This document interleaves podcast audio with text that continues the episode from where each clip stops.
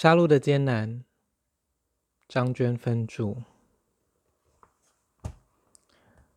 第一百四十页，四月二十八日，检察官与法官犯错，全民买单。庶民，庶民就是平凡的一般人。在最新版本的民民粹语言里，这个词语等值转换成大多数、朴素、务实。庶民是沉默的。如果你拨弄了对的琴弦，引发了庶民的共鸣，则选票与支持如中了吃角子老虎那样哗啦哗啦的涌出，清脆的硬币敲击声响不绝于耳。庶民的义愤填膺，在近日死刑存废的讨论里表现无疑。其主要的诉求，最后凝聚成杀人偿命，以及一个应报官为基础的刑罚系统。但是，这把道德的怒火，对于刑案侦查的第一线警方与检方，却从不追究。陆正案曾经在废井里发现一个男童尸体。但是当时的新竹市警察局居然把尸体搞丢了，陆正案至今依然等不到正义。难道不是因为检查侦查的草率吗？性侵女童的嫌疑犯庄姓瓦斯工，受贿于检查搜证不确实，得以一再犯案。遭竹竹竿刺穿下体的被害人过世了，真凶依然没有找到。当年仅凭不可靠的被告自白，搜证未侦齐就全匆促宣布破案，而办案的检察官与检警察、技工的技工、升官的升官。以上这些案子，被害人家属都对于嫌疑嫌疑人十分愤怒。但对于检查的荒谬疏失，则毫无批评。一碰到当权者，庶民的道德义愤填膺，就紧急刹车。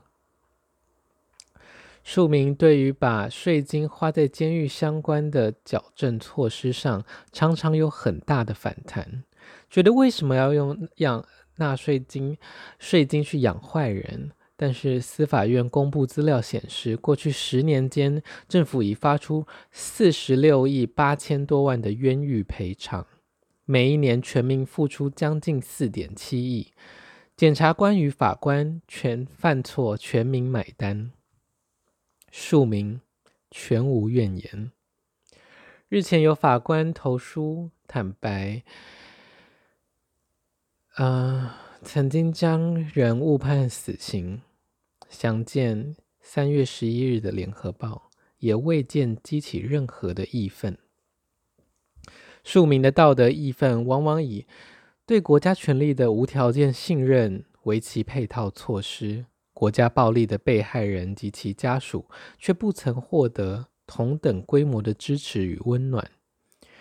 原有的二二八白色恐怖受难者，近的如流浪法庭三十年。之后，终于无罪确定的林泰志、柯芳泽、张国龙，他们何曾分享这种道德义愤带来的支持？更不要说在司法制度里一再被有罪推定的卢正、苏建和、刘炳郎、庄林勋、邱和顺，庶民对国家权力有多大的信任？他们。就背负多大的怀疑？重大刑案的被告早已为庶为庶民的道德义愤付出了庞大的代价。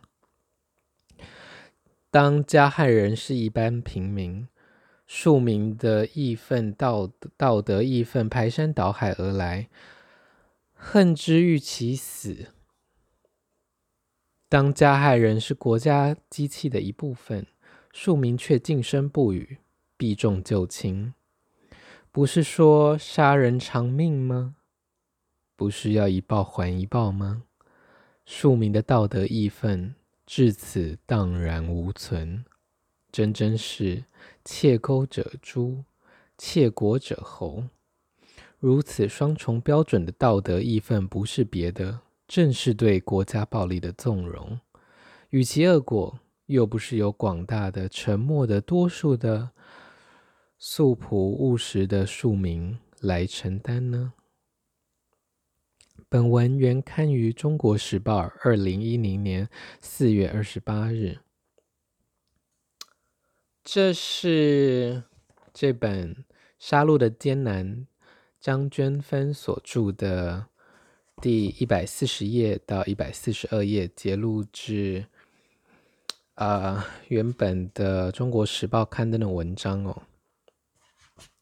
这本书呢，就是在谈死刑啦。我记得应该是今年初的时候，不是有一个是新店吗？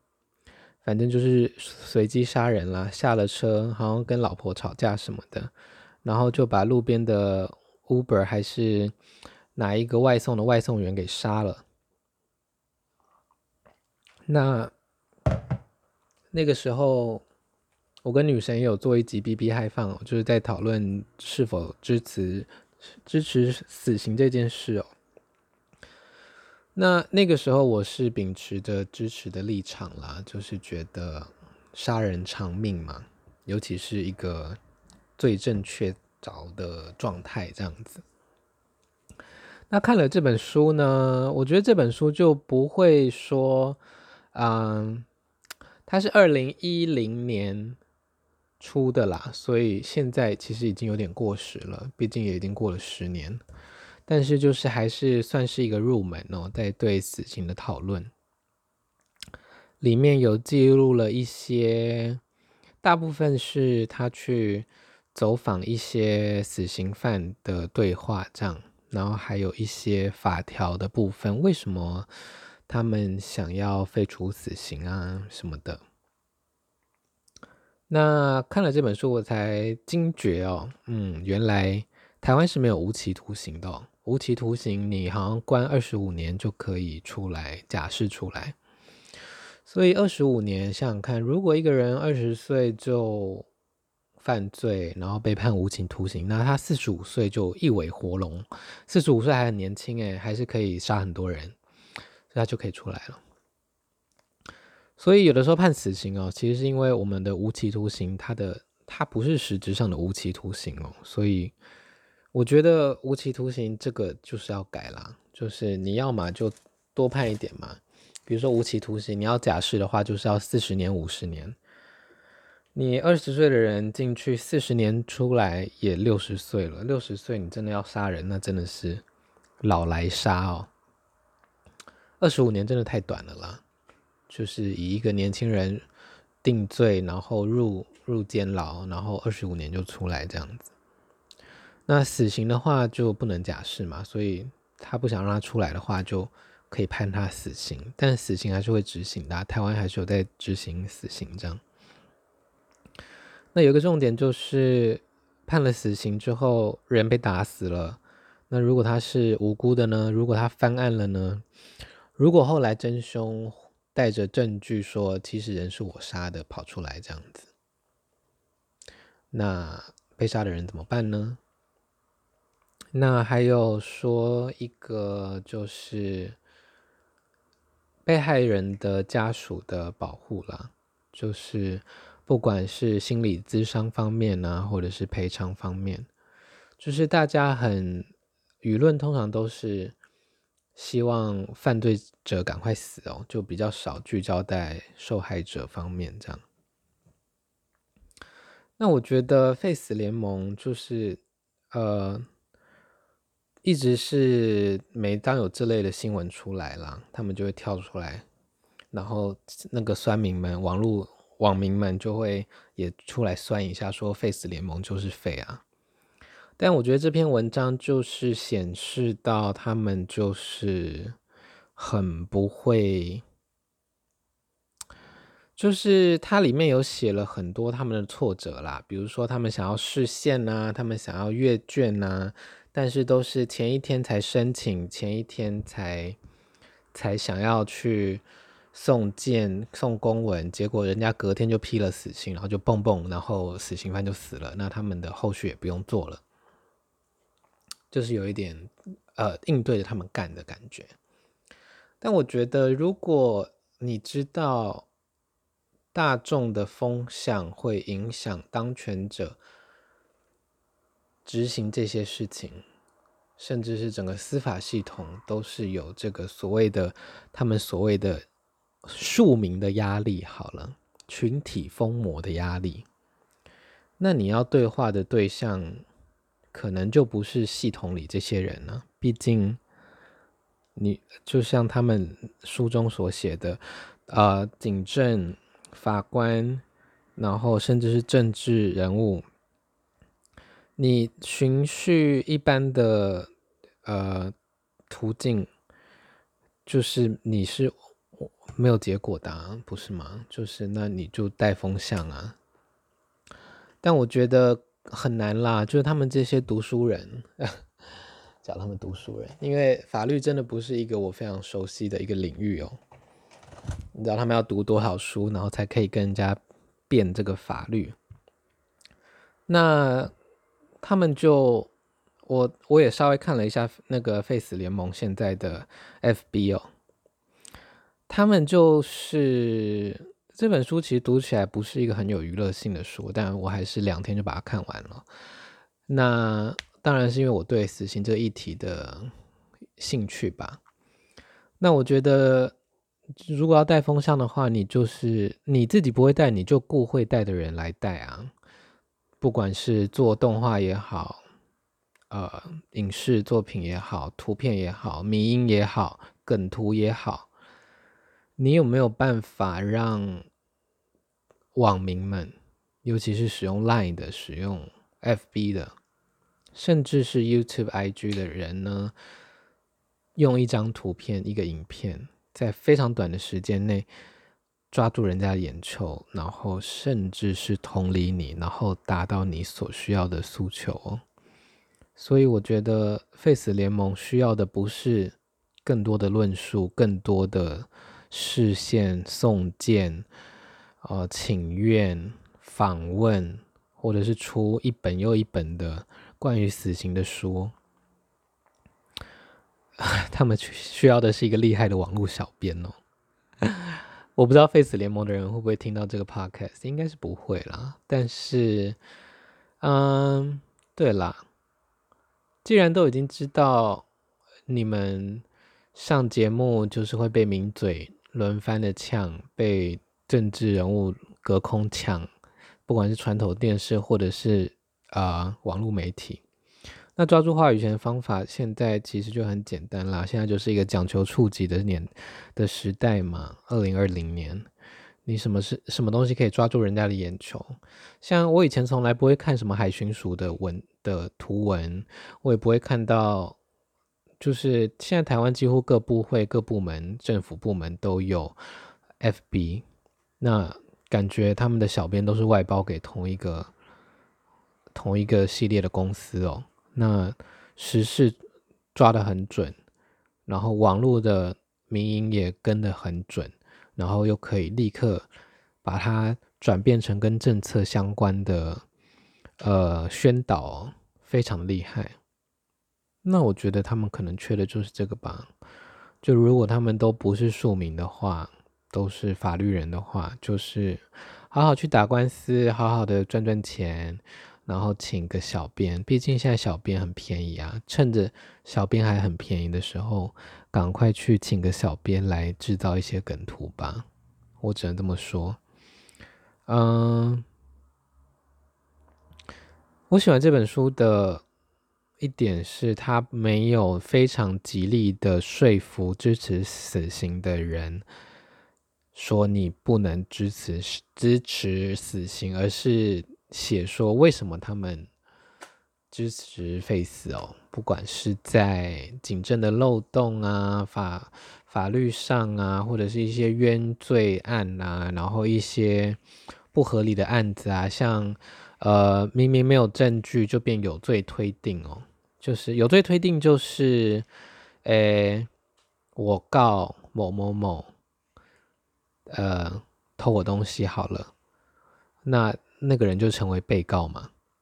那他成为被告之后呢，法官就会说，虽然没有证据证明你不是你没有偷非凡东西，但是也没有证据证明你你没有偷，所以就是一把被告当成一个就是有罪的来论定这样子。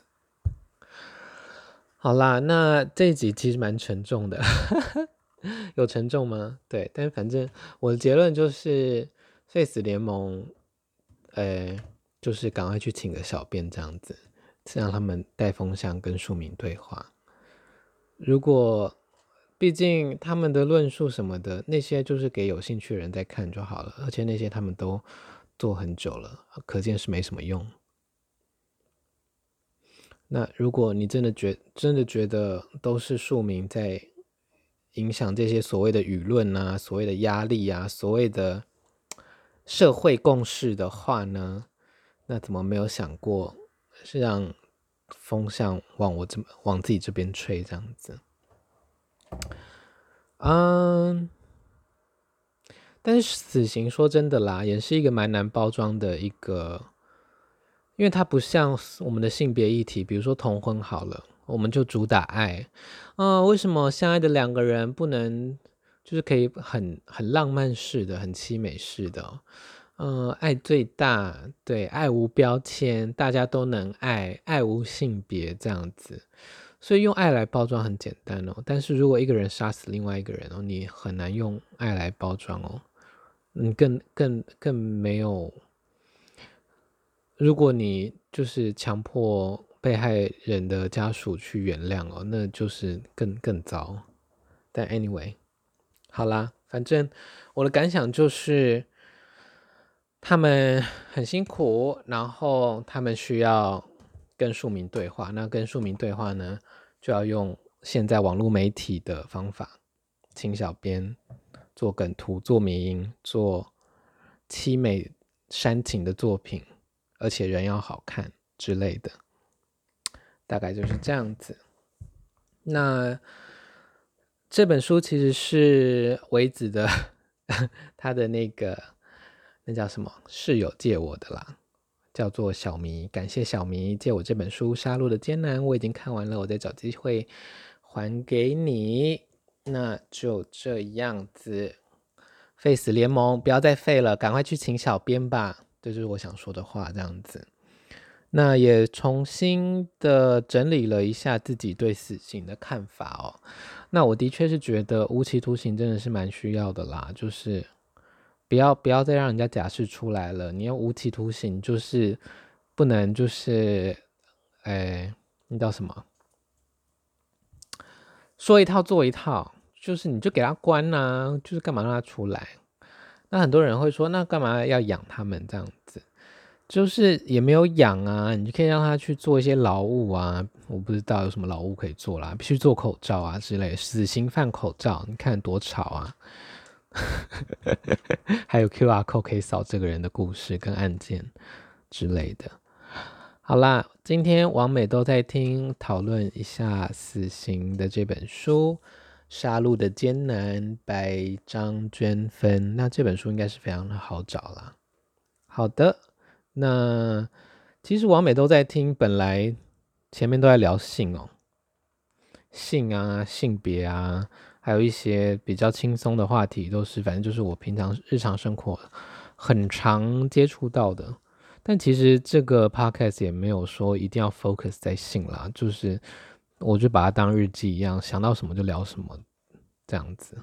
像昨天就聊了电影嘛。好的，那我不知道大家还想要聊什么话题，或者是呃有没有人想要来上节目的？毕竟在大台北市，我都可以去跟大家约来录录 podcast，因为我现在有外接的麦克风了耶！那这礼拜六呢，我会去 Work Party 的六周年玩，大家记得来哦。蔷薇会表演，那还有呃 Magnolia 跟 Mangelica 这两位大前辈，还有 Amelie，应该对，应该是这四位会表演这样子。这礼拜六晚上十一点入场，男女均一价应该是五百块，然后含一杯饮料这样子，一路到四点狂欢到四点，哎，还是五点？四五点这样子。然后表演是一点半跟两点半开始，地点在 Pipe Live Music，在公馆水岸园区那边很有名的 Live House 叫 Pipe P I P E 水管音乐空间。那个就是那个水电工那个水管，水管音乐空间。好了，那我们礼拜六见喽。对了，还有我的签书会，下礼拜五，八月二十一号晚上七点到九点，在台中基地有我的签书聊天会。对我的书里面有的内容有任何问题，或者想要跟我聊聊天，然后有买我的书有签书的，想要签书的都可以来。那台中基地现在也有寄卖的部分，一本就是两百五十元，可以找台中基地的人购买。然后高雄场呢是八月二十三号礼拜天。八月二十三号礼拜天下午一点到两点，在 My Time 咖啡，它在莲池潭旁边，莲池潭旁边的孔庙旁边的全家的二楼 My Time 咖啡，大事件剧场就找得到了，找大事件剧场。那在那边也会有寄卖的部分，应该礼拜五会开始卖，因为我今天才寄出去哦，在高雄的 My Time 大事件剧场的咖啡店。那边可以买到我的书，应该会有十本左右啦。还有八月二十九号的 Locker Room 会有鲜肉练习生的第二弹，也就是我们的第二场哦。那主持人会是我，晚上十一点半开始。那就这样子喽，大家晚安。现在是二零二零年的八月十二号晚上十一点五十分。王美都在听，我们下次见啦，拜拜。